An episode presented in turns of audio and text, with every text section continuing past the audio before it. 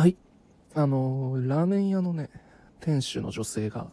そのお客さんからなんかセクハラされて、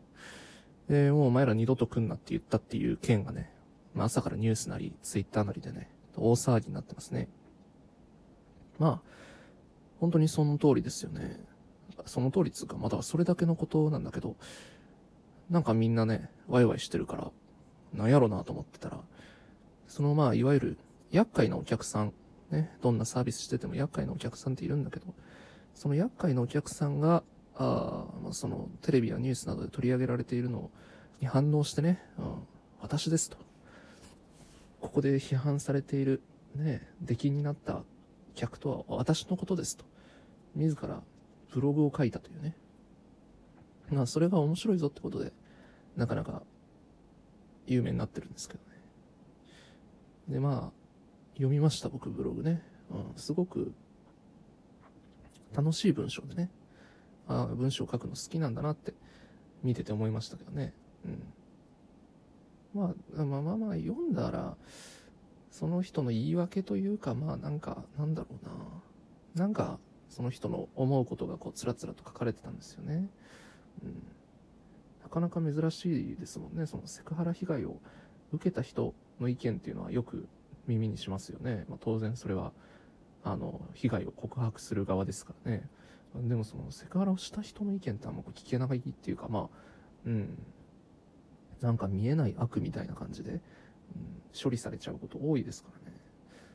だからなんかまあ、非常に参考になりますよね。ああいうの見ると。うん。ぜひね、見てない方見てほしいんですけど。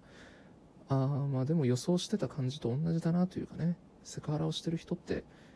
こういうことなんだろうなってって感じでした。どういうことかというと、まあ、悪いと思ってないんですよね。まあ、いじめと同じような感じでね。うん。なんかね、その、写真を撮ったのかな？そのラーメン屋の店主さんの女性のね。写真をパシャパシャと撮ったとか。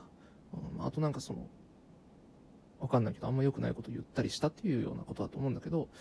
それが嫌だって言ったのに、そのずっと写真を撮られ続けて、みたいなことを被害としてね、女性言ってたんだけど、それに対してその、セクハラした側の人は、あの、なんか、普通撮るだろ、みたいな ことを書いてたんですよ。ああ、そうかっていうね。その、これね、多分ね、開き直ってるとかじゃないんですよ。なんか文章読む限り。なんか、うん、本当に撮りたくて撮ったし、あの、何が問題なのっていう、そんな感じだったんですよね。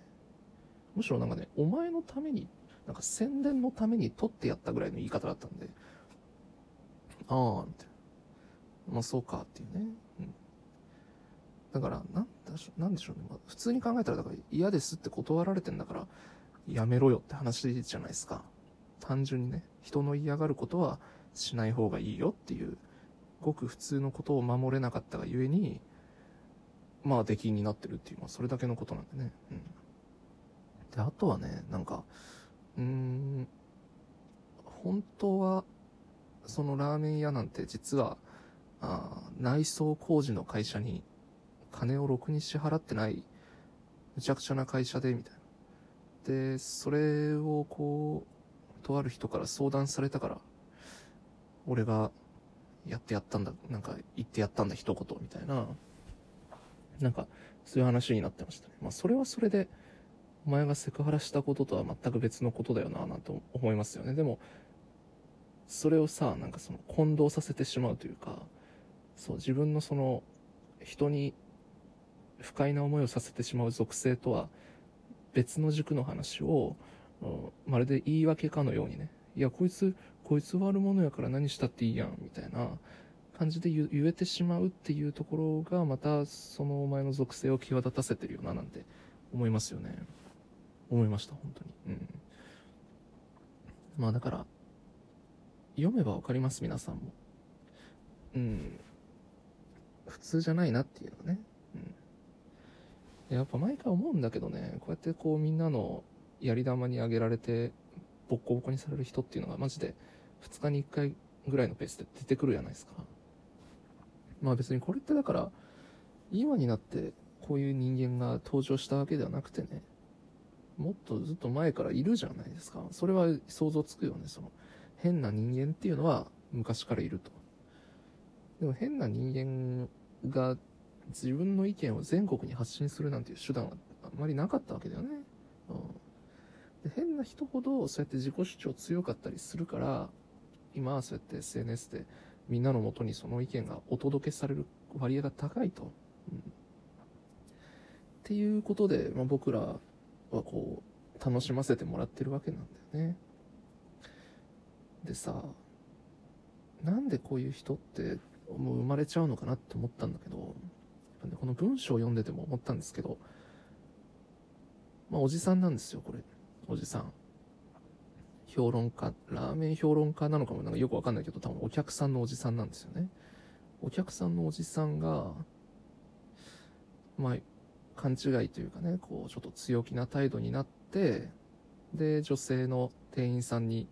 セクハラしちゃったっていう事件。セクハラってよく起きるじゃん。でも、25歳とかの僕からするとね、その、あんまなんか、うん、そんななんか、なんていうんですかね、上から、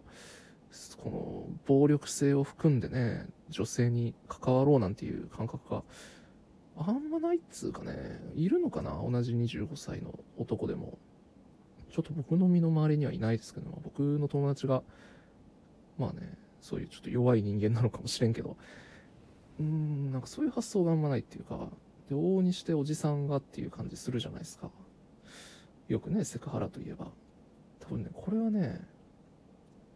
あの、長く生きていくとね、自然とそうなっちゃうメカニズムがあるんじゃないかなと思って、ちょっとこう考えてみたんですけど、多分年を取っていくと、まあ、いろいろな人と会話するようになりますよね。当然、その会話してきた量が蓄積されていくじゃないですか。誰でもね。そうなるとまあ、ほとんどの日常会話というか、もうコミュニケーションなんて脳内である程度パターン化されていくと思うんですよね。あ、こういうタイプの話、以前もしたことあるわ、みたいな。だからそれが積み重なっていくと多分ね、会話をサボるようになると思うんですよ。どういうことかっていうと、その、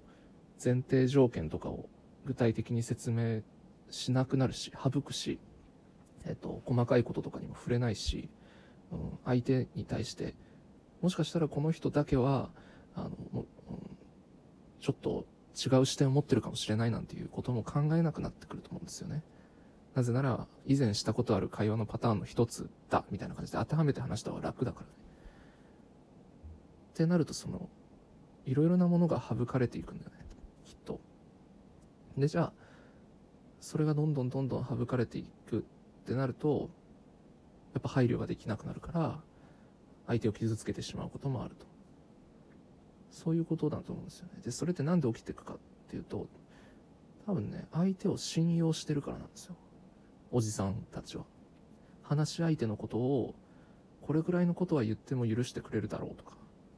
俺の意図は本当はこうなんだけど、言葉上楽だから楽しいからこういう表現になってしまってるけど、まあ相手は分かってくれるだろうとか、そういう感覚になってっちゃうんだと思うんだよね。だからね、これ、ある程度ね、仕方ないんじゃないかなっていうかね、そそこまで配慮して若い人間と会話ができるおじさんとかになれたらいいなっていうね、今、僕自身の反面教師として思ってるっていう結論ですかね。ありがとうございました。さよなら。